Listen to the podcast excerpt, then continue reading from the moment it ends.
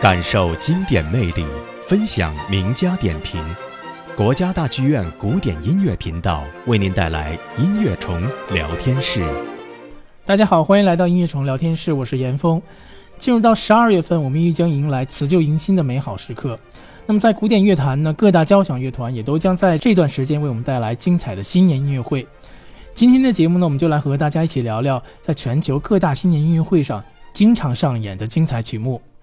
今天光临我们音乐虫聊天室的嘉宾是乐评人柯辉和许璐阳，欢迎二位的光临。哎，大家好，严峰你好，听众朋友们大家好，欢迎二位。那今天呢，我们要和大家一起聊聊在各大新年音乐会上经常上演的曲目了。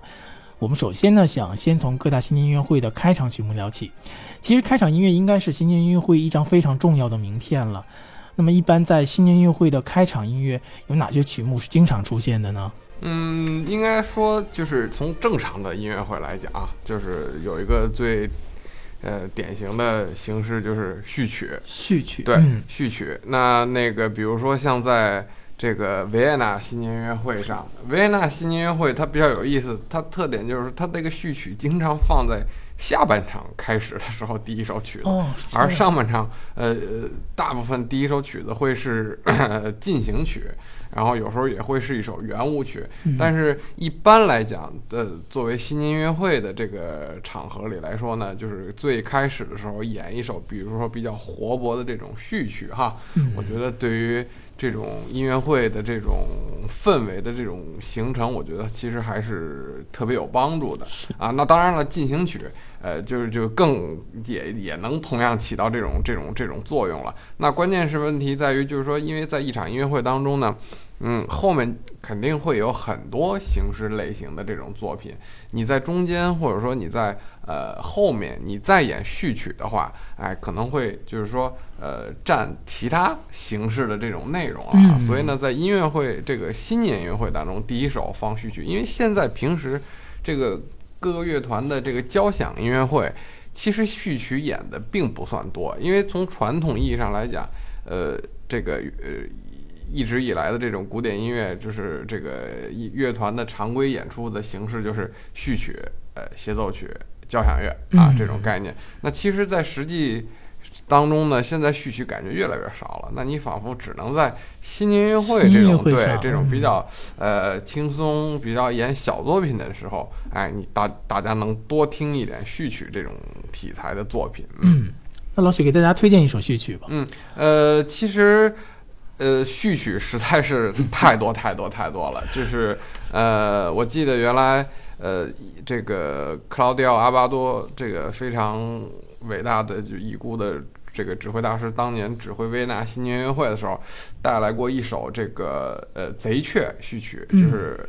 呃罗西尼罗西尼罗西尼的这个歌剧《贼雀》的这首序曲，这首作品非常非常有名，而且他这个作品里面的旋律呢，在很多哎呀电影啊这个当中也都出现过，所以我觉得哎，我还很少在国内这个舞台的这个新年音乐会或者说常规的演出或当中，哎听到这首作品，哎，我觉得还是很值得推荐的。嗯，好的。那么既然老许的推荐呢，我们就来欣赏一下这首《贼雀》的序曲。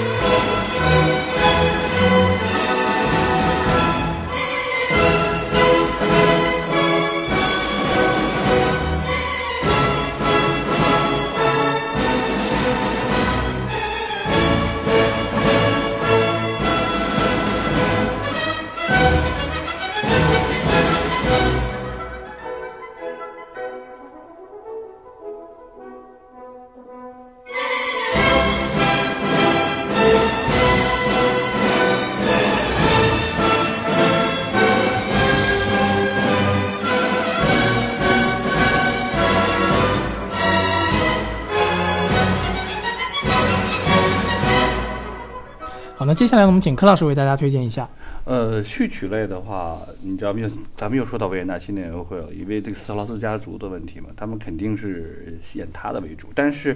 呃，因为这样的话，而且他又最出名，所以让大家呢对这个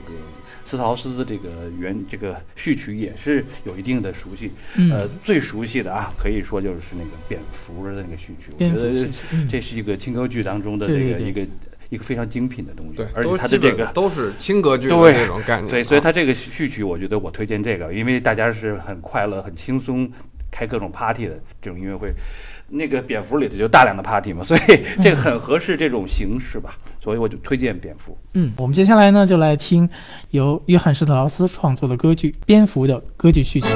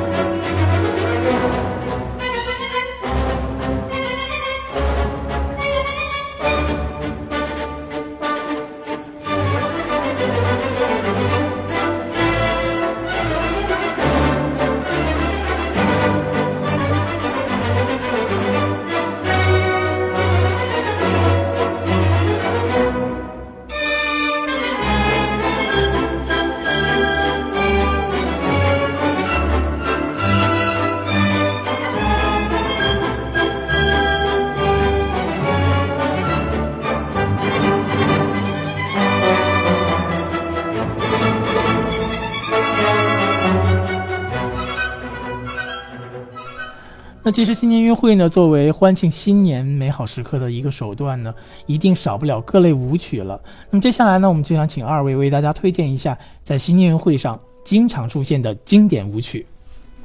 嗯，经典舞曲就是就是好像比序曲就更更多多了，因为你知道这个嗯维维呃维也纳新年音乐会就基本是在演舞曲嘛，对吧？它不管是呃这个波尔卡、马祖卡、还是圆舞曲舞？曲它本质上来说，它都是舞曲，都其实是舞曲对吧？啊，那呃，剩下的你像，在音乐会常规老老在演的舞曲，呃，这个 Brahms 的匈牙利舞曲、啊，这个斯拉夫舞曲。德沃夏克斯拉夫舞曲，然后这个嗯像这个法兰多舞曲等等等等等等太多了，包括像维伯尔的幺舞啊等等的、嗯很多很多很多呃，我记得有一年柏林的这个，就是他们叫除夕音乐会了啊，等于其实概念是一样的，也是新年音乐会的，就是专门是在演这些，呃，具有这个呃这个吉普赛风格的这些作品，呃，演了一系列的这个匈牙利舞曲，这个还还是挺少见的。那所以我觉得，如果要在这个舞台上要推荐这个舞曲类的，那我觉得就是大家因为听斯劳斯听的很多了啊，我就推荐这个匈牙利舞曲。匈牙利舞曲呢又又很多，这个大家最常听的是这个一和呃五，对吧？最常听的是一和五，但其实我比较喜欢的是呃这个其中里面的一个第六号的一个舞曲，呃这个曲子呢，我记得是有一年应该是。呃，在零三年的这个维也纳新年音乐会上，然后当年是尼克劳斯·哈农库特指挥维也纳乐团演过这首作品，他是把两首这个这个匈牙利舞曲放在一起演，然后他是放在第二个，就是这个第六，嗯啊、我觉得还是很值得推荐给大家听的。好的，我们就来听这个非常经典的匈牙利舞曲的第六号。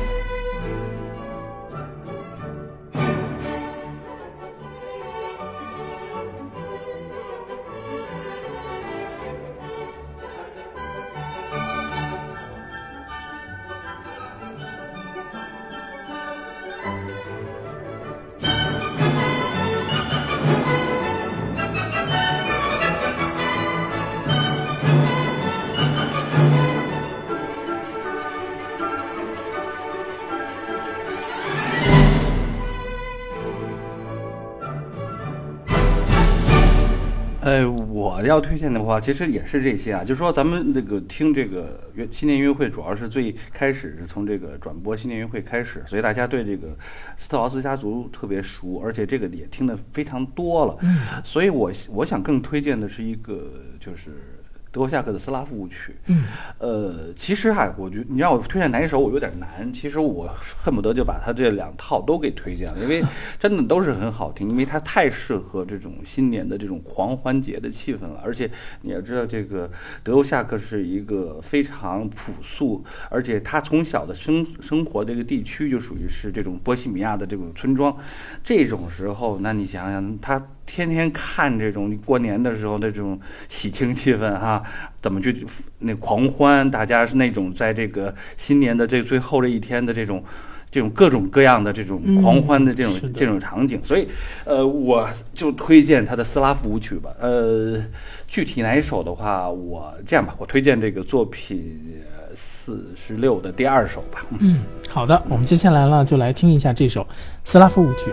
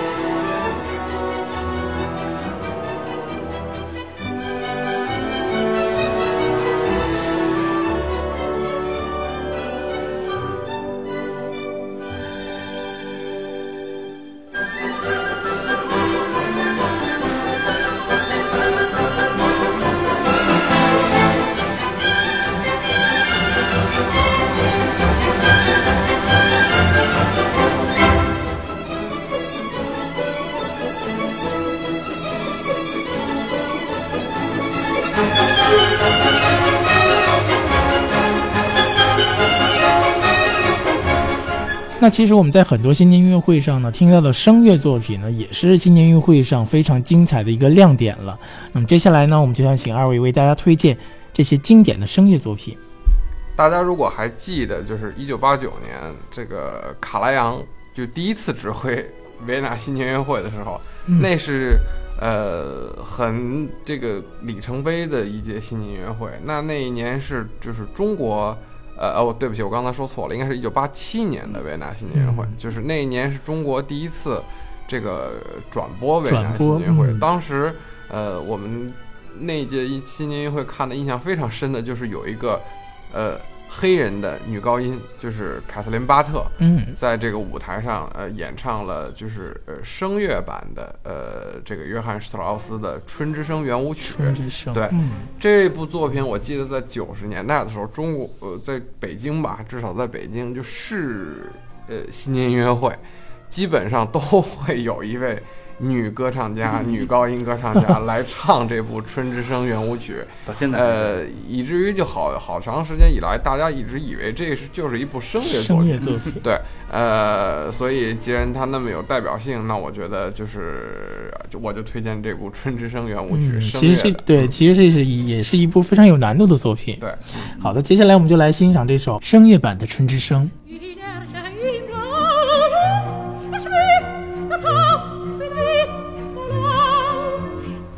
amiga.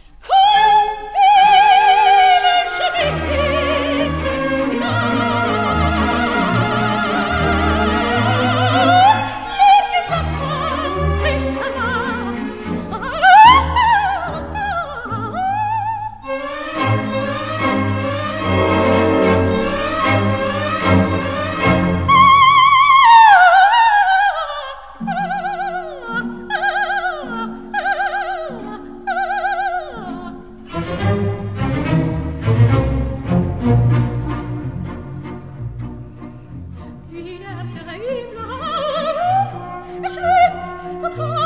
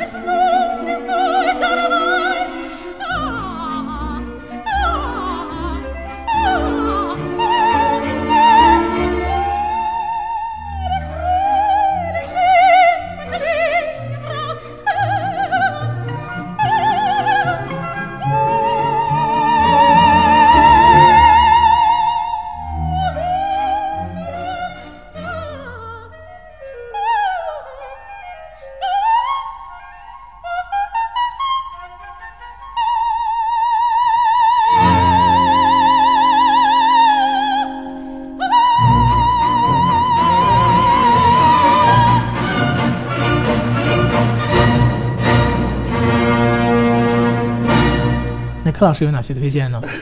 我要是推荐呢，有可能这不太好找，但是我特别喜欢啊，其实是最熟的一首作品，就是我们、嗯我们在新年音乐会上一定会听到的这部作品。这部作品就是《蓝色多瑙河》，但其实《蓝色多瑙河》这个作品